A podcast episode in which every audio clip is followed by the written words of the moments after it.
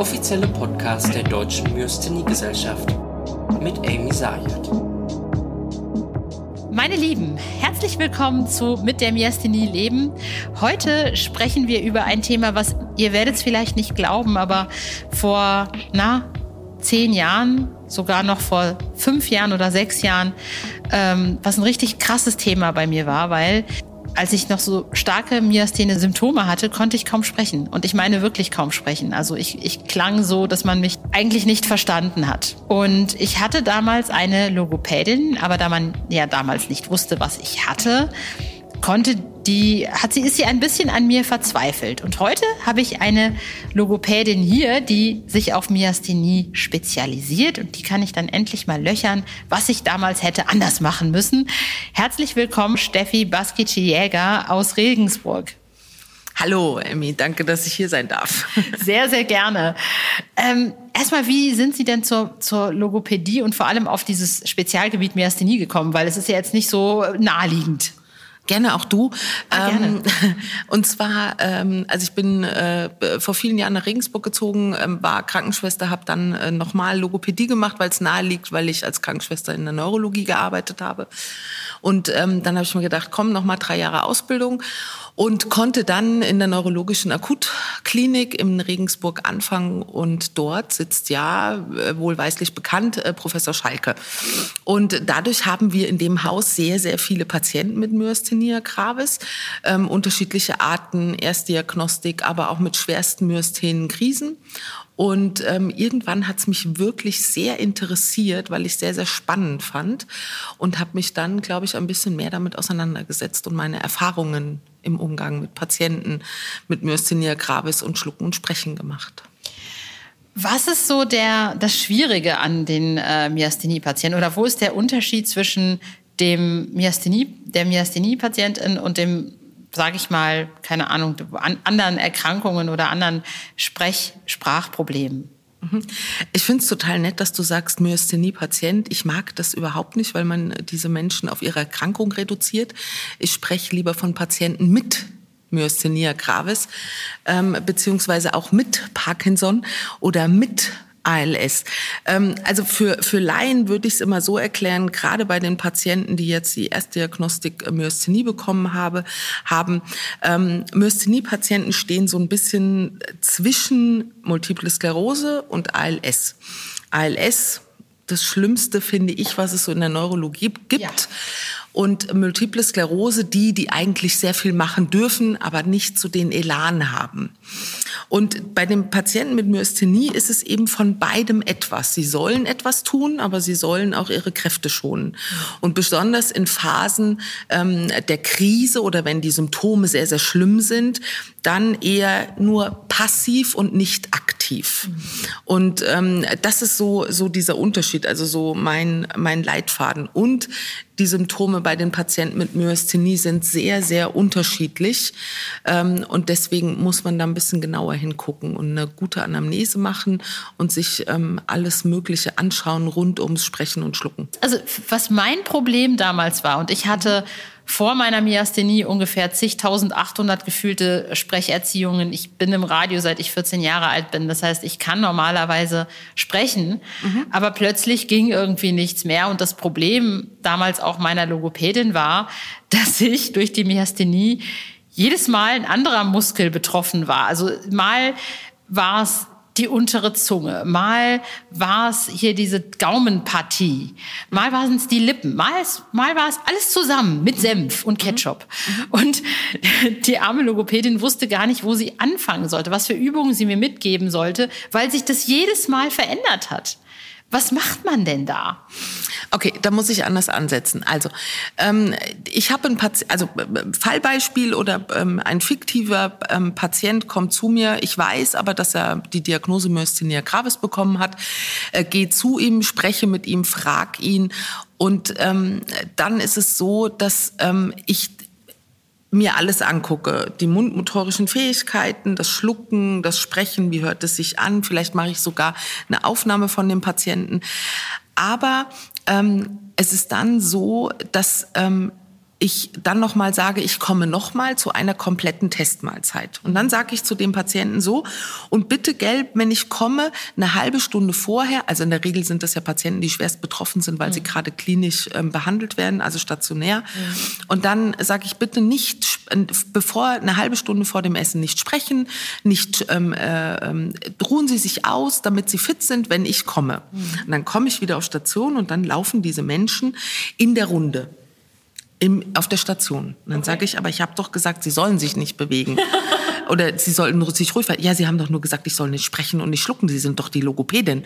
Ich sehe, ja, genau. Aber der allgemeine, die allgemeine Muskelermüdung findet trotzdem statt. Natürlich.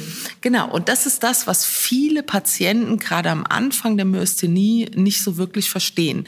Dass diese Ruhephasen, und das heißt, die ganz körperliche Ruhephasen sehr, sehr wichtig sind. Vor allen Dingen, wenn Sie in der Krise drinne sind. Und das ist so, dass mit diesen wechselnden Muskeln, ähm, glaube ich, ich glaube, dass die Symptome immer alle bei dir da waren, nur stärker ausgeprägt. Genau. Also diese, dieser Lippenfluss, der dann auf einmal nicht mehr geht, du kannst nichts mehr halten, dir läuft das vielleicht wieder raus, genau. die Zunge ist schwach, genau. Das wechselt. ja, noch schlimmer, genau. Dann ist Gaumsegel. Also das sind alles typische Symptome, die du aber alles einzeln abgrenzen konntest. Mhm. Mal stärker und die anderen waren aber trotzdem immer noch da. Genau. Ja. Aber das sind auch Sachen, also ähm, ich würde nicht sofort mehrere Übungen dir jetzt anleiten. Also wenn du jetzt sagst, du kommst ähm, heute zu mir in die Praxis und sagst, ich kann die Lippen nicht mehr schließen, dann würde ich dir, äh, würde ich trotzdem sagen, ah, aber letzte Woche haben wir an der Zunge gearbeitet. Wie ging's dir damit? Gut, wurde besser, ist okay, dann bleiben wir noch mal ein bisschen dabei, aber wir setzen nicht mehr so viel an Kraftaufwand da drauf, sondern wir gucken eher, wie kannst du trotzdem ähm, bei einem vielleicht mangelhaften Lippenschluss weiterhin gut Nahrung zu dir nehmen, dass dir nichts rausfällt und du nicht isst wie ein Schwein. Absolut. Oder, oder gar nicht ist. Oder gar nicht ist. Das ist noch schlimmer. Ja, genau. Also das ist so das, was mich vorhin gewundert hat an den Leitlinien. Da war ich wirklich pikiert, weil ich denke, jedem, jeder, der sich mit der Geschichte der Myasthenia gravis befasst hat, weiß, dass das diese Patienten sind, die früher an Mangelernährung gestorben sind. Wirklich in karektischem Zustand, die einfach keine Nahrung mehr zu sich nehmen konnten. Und deshalb finde ich das sehr schlimm, dass das nicht aufgeführt ist. Was echt krass ist, ich habe ich hab zum Beispiel dann nicht, nicht gegessen. Ich habe einfach dann so, weil, oder ich habe sehr, sehr langsam gegessen, mhm. dass ich dann über den ganzen Tag verteilt ein Butterbrot gegessen habe genau. oder so. Ja. Und äh, trinken ging auch ganz, ganz schlecht. Und das Krasse war, ich habe dann zugenommen. Ohne Cortison, ohne irgendwas. Man okay. wusste ja nicht, was los war. Also zu der Zeit, ich habe ja sechseinhalb Jahre keine Diagnose gehabt. Okay. Auch du bist auch jemand, der dazu gehört, der lange keine Diagnose kriegt. Aber das ist das, ich hatte vorhin von einer Patientin erzählt, die hat sich mit Kinderriegeln ernährt am Tag. Vier Stück oder so mehr hat die nicht zu sich nehmen können. Aber weil sie es einfach nicht runtergebracht hat. Nicht, ja. ja, genau. Aber das ist das, was man, was man ausprobieren sollte. Also das gehört ja einmal dieser Teil, wie du gesagt hast, des Sprechens, also für dich einfach viel, viel wichtiger als Journalistin, als Radiomoderatorin. Ich muss gut sprechen können. Und wenn das bei dir nicht mehr gut funktioniert, dann merkst du das eher als das Essen oder das Schlucken. Ein anderer, der, der gerne gut in Gesellschaft essen geht, der jetzt aber nicht den großen Sprecherberuf hat, würde eher merken, wenn es mit dem Schlucken nicht mehr so sehr funktioniert. Und ganz ehrlich, ich habe beides gemerkt, weil ich meine, ich bin Kulturjournalistin, das heißt, ich bin dann dauernd raus okay. mit Leuten, ich muss halt äh, auf Festivals, ich mhm. äh, esse mit Leuten, ich mhm. trinke mit Leuten mhm. und ähm, es war halt an einem Punkt, wo ich weder soziales Umfeld mehr hatte, weil wenn du nicht richtig, also wenn dir das der Speichel rausläuft mhm. und du aus der Nase wieder zurück irgendwie mhm. das Getränk und wenn du dann aber auch nicht mehr richtig lange stehen und laufen kannst mhm. und auch nicht mehr wirklich viel halten kannst und mhm. die Stimme auch irgendwann, wenn du in einer lauten Umgebung bist, schlapp macht und du auch Atemprobleme bekommst, dann hast du auch, dann, dann kannst du weder arbeiten noch ein soziales Umfeld haben. Ganz genau. Aber das ist, ähm, das ist genau, also ich meine, Kultur, okay, da musst du ja auch mit, ähm, ist das Essen wichtig, aber eben das ist für Patienten mit Myasthenie genau das Problem. Die Kommunikation und das Essen zusammen Und das sollte, wenn man da wirklich Probleme hat, und ich meine, es gibt ja ähm, bei den Menschen Phasen, die sind gut und Phasen, die sind weniger gut. Genau, ja, das kennt man. Ja, ganz genau. Das schwankt halt so. Mhm. Auf der einen Seite gut, weil das haben wir bei der ALS nicht. Und bei der, bei der Multiplen Sklerose auch nicht, aber denen schadet das nicht, wenn die Übungen machen. Ja. Aber ähm, das ist eben das bei euch, äh, bei den Patienten mit Myasthenie so toll, beziehungsweise gut, dass ihr trotzdem ähm, die Kommunikation sein lasst und gewisse Regeln beim, bei der Nahrungsaufnahme und beim Schlucken beachten muss. Für deinen Beruf nicht unbedingt gut, weil du musst beides miteinander verknüpfen. Ja, und vor allem, wenn man blind ist, muss man sowieso beides miteinander verknüpfen, weil man kann genau. einfach nicht irgendwie mal auf äh, irgendwie äh, Gestik oder so, Ganz Mimik, genau. funktioniert alles nicht so genau. wirklich.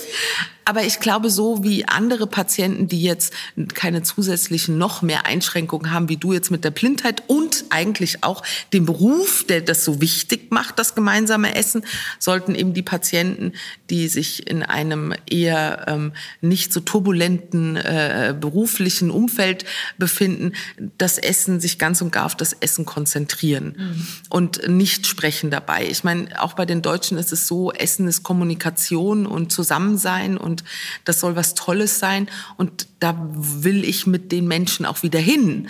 Aber es gibt halt auch Phasen, halt wo es nicht geht ja, und das müssen sie durchhalten. Mhm. Also das waren halt immer bei mir die Phasen, wo ich dann wirklich auch echt nur noch alleine und dann auch sehr wenig mhm. gegessen habe, weil mhm. ich zum Beispiel jemand bin, der nicht alleine essen kann. Auch heute noch. Ähm, also auch als ich alleine gewohnt habe, habe ich dann immer Fernsehen oder so angemacht, dass ich nicht das Gefühl habe, ich bin alleine. Ich kann nicht gut alleine essen und dann esse ich auch weniger. Okay, aber das ist ja in Ordnung. Wenn du, wenn du Radio, Fernseh ähm, laufen lässt oder sowas, dann ist das ja völlig in Ordnung. Du hast eine Beschallung. Ich glaube, es geht eher darum, dass während du isst, nicht auf das reagierst, was äh, du hast Essen noch nicht richtig abgeschluckt. Genau. Und dann sollst du reagieren auf das, was dein Gegenüber sagt. Das ist das, was man vermeiden sollte. Mhm. Und dann sollte man aber auch wirklich gucken, dass man alle Konsistenzen anschaut. Also wenn du jetzt zum Beispiel sagst, boah, es ist kein guter Tag, ich schaffe das mit dem Kauen nicht, ähm, dann probier halt das Obstmus, was an dem du nicht erstickst, in dem Fall ersticken, dass es stecken bleibt, mhm. sondern es rutscht nach und nach runter, es gleitet runter. Und das sollte man ausprobieren. Mittlerweile haben wir so viele Möglichkeiten, was Ernährung angeht. Die Veganer sind toll dabei, diese Laktoseintoleranten, denen geht's doch super. Jetzt habe ich Laktoseintoleranten gesagt, guck, die habe ich jetzt auch reduziert. Das wollte ich gar nicht. Aber es gibt mittlerweile so viele unterschiedliche Sachen. Und auch was das Mousse angeht, also ich bin so ein Fan von Obstmus, damit rutscht. Okay, aber vielleicht gibt's was anderes. Ja, also es, man kann sogar einen Schnitzel und Pommes mit Ketchup pürieren pürieren. Und es schmeckt genauso, als wenn ich es durchkaue. Ich habe es probiert, ich habe es wirklich ausprobiert. Der Patient ist nur passierte Kost, war aber jetzt kein Patient mit Myasthenia gravis, aber der hat sich gefreut wie ein Schnitzel. Der hat sich wirklich gefreut.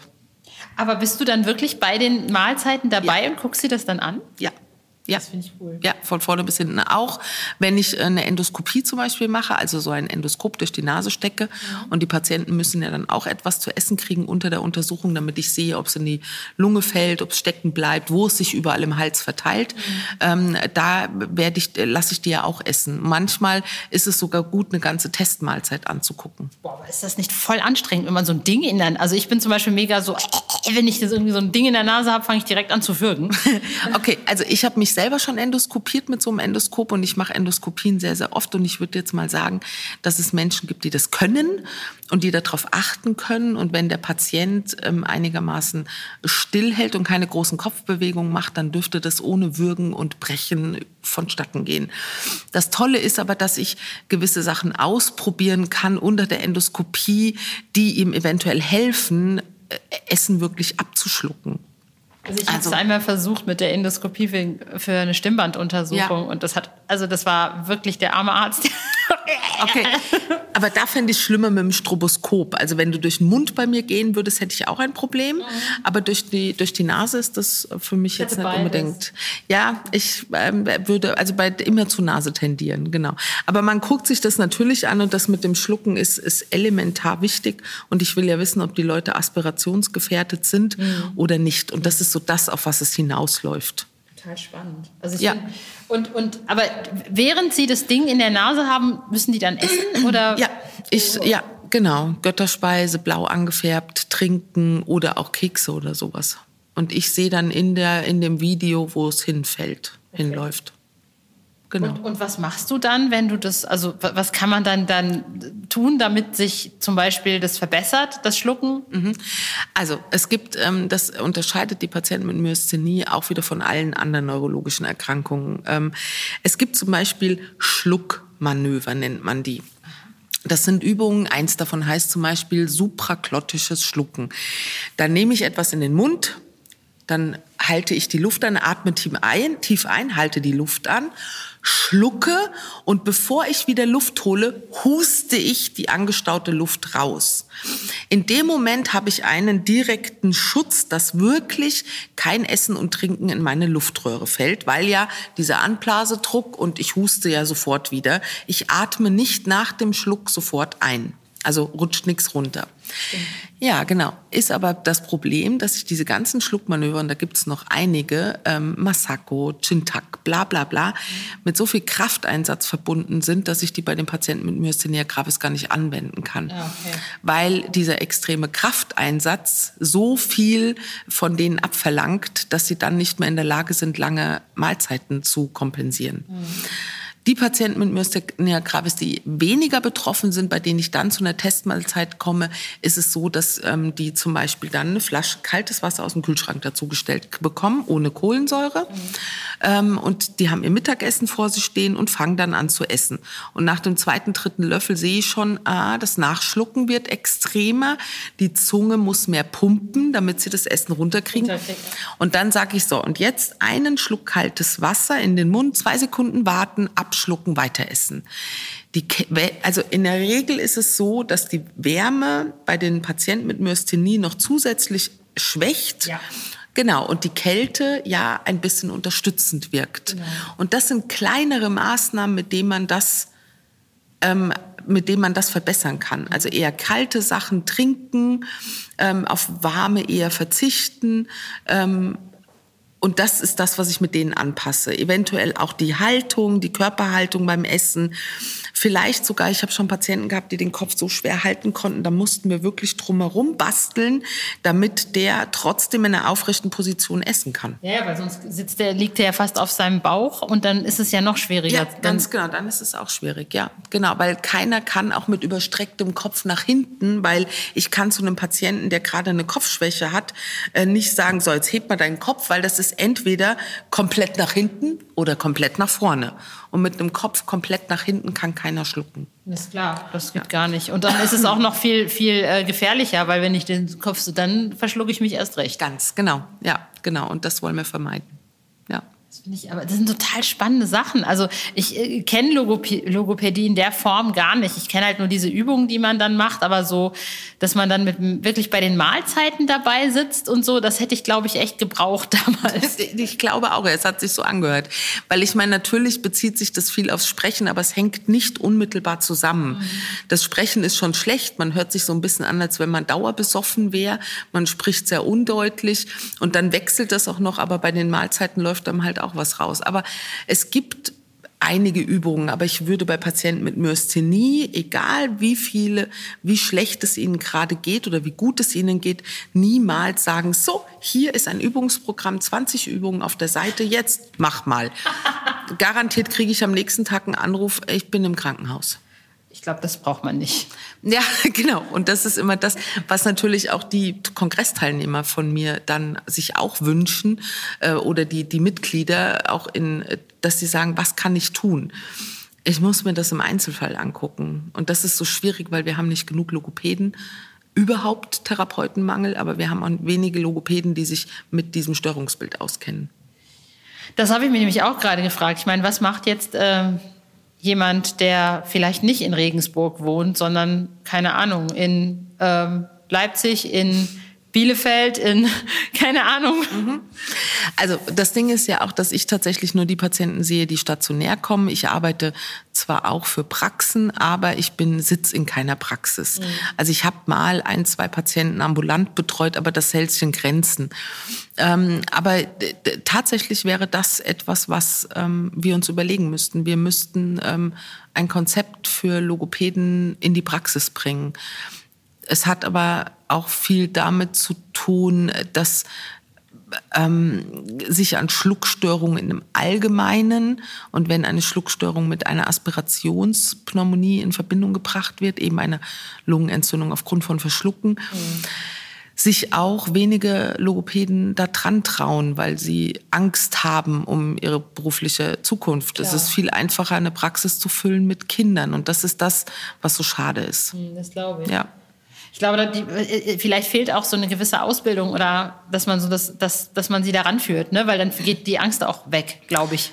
Ich glaube auch, dass es, äh, also ich meine, wir können uns weiterbilden, wir können, es gibt genügend äh, ähm, Fortbildungen für uns, die wir belegen können, aber es ist trotzdem immer ein Mangel da, dass es genügend gibt, die das machen.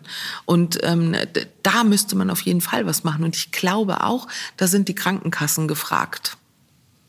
Ja, das ist auf jeden Fall wichtig. Gibt es da irgendwie, weiß ich nicht, äh, äh, irgendwelche Konzepte, dass man an die Krankenkassen rantritt und sagt, Leute, das ist eigentlich jetzt mal wichtig, lasst uns drüber reden?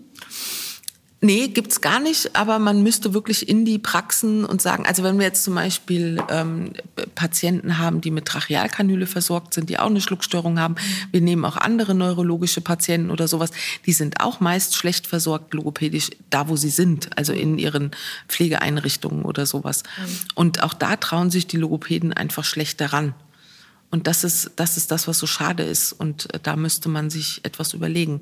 Und dann ist es das nächste, es gibt nicht jeder, der, nicht jeder Patient mit Myasthenia gravis wohnt in einer Großstadt, sondern ja, die wohnen auch abgelegen. Und da gibt's dann erst recht weit und breit niemanden. Ich gerade sagen, da ist nichts. Ja, genau, da ist dann einfach nichts, ja. Die haben ja noch nicht mal ein Myasthenie-Zentrum, wo sie hin können. Und das außerdem. Also obwohl wir jetzt Regensburg sind, aber wirklich eine Regensburger Regionalgruppe haben wir ja auch nicht. Ja, ich meine, äh, ich würde sagen, ich habe ich hab, ich hab mich gerade so massiv gefreut, weil ich die, ähm, die, die Regionalleiterin von Paderborn kennengelernt habe. Mhm. Paderborn ist meine Geburtsstadt mhm. und ich habe bis ich 29 war noch im Kreis Paderborn gewohnt, weil mhm. ich in Bielefeld studiert habe. Mhm. Und ich habe mich einfach so gefreut, dass, dass es in meiner Geburtsstadt eine Gruppe gibt. Ja, super, genau. Ja, da fehlt es noch bei einigen, ja. Genau, also es gibt noch zu wenig Regionalgruppen. Da muss auf jeden Fall noch was passieren, ja. Vielen, vielen herzlichen äh, Dank, liebe Steffi. Das war total ähm, interessant und irgendwie ein, einblicksreich. Und für mich war es, gerade für mich war es jetzt echt ein total wichtiges Interview, weil, wie gesagt, für mich ist Sprechen, das war halt immer so meine, in Anführungsstrichen, Waffe. Das ist mein Ausdrucksmittel. Und ähm, etwas, woran ich sehr gelitten habe, war eben nicht mehr sozial aktiv sein zu können damals, nicht mehr sprechen zu können, nicht mehr essen zu können, meinen Beruf nicht ausüben zu können. Und ich kann durchaus verstehen, wenn es Menschen da draußen gibt, die ähm, Myasthenie haben, denen das, denen das genauso geht. Und deswegen war mir dieses Interview auch so wichtig. Von daher vielen Dank, dass du dir die Zeit genommen hast. Sehr gerne, vielen Dank, dass ich interviewt worden bin. Es hat sehr viel Spaß gemacht. Aber ich kann allen Patienten, die jetzt diesen Podcast hören, nur raten, es gibt Phasen, da geht es schlecht, aber das ist eben das Tolle an dieser Erkrankung mit einer adäquaten Therapie, auch von ärztlicher Seite, vielleicht auch therapeutischer Seite, kommt ihr wieder auf den Damm und findet dahin wieder zurück zum gesellschaftlichen Leben, auch dem Essen. Vielen, vielen herzlichen Dank. In diesem Sinne, verabschiede ich mich auch von euch. Ich wünsche euch einen ganz tollen Monat. Ich hoffe, ihr habt äh, ganz viel Spaß und wir hören uns nächsten Monat wieder. Wenn irgendwas ist, wenn euch was nicht gefällt oder doch gefällt, dann meldet euch bei der Deutschen Myasthenie-Gesellschaft oder bei mir auf Instagram inspiring-muse. Und ja, und ich werde gerne antworten, gerne, werde versuchen, mich, äh, wenn es Kritik gibt, äh, auch damit auseinanderzusetzen. Nein, ich werde es nicht nur versuchen, ich werde es auf jeden Fall tun. Und äh, ich wünsche euch noch eine schöne, eine schöne Zeit. Wir hören uns nächsten Monat wieder. Tschüss.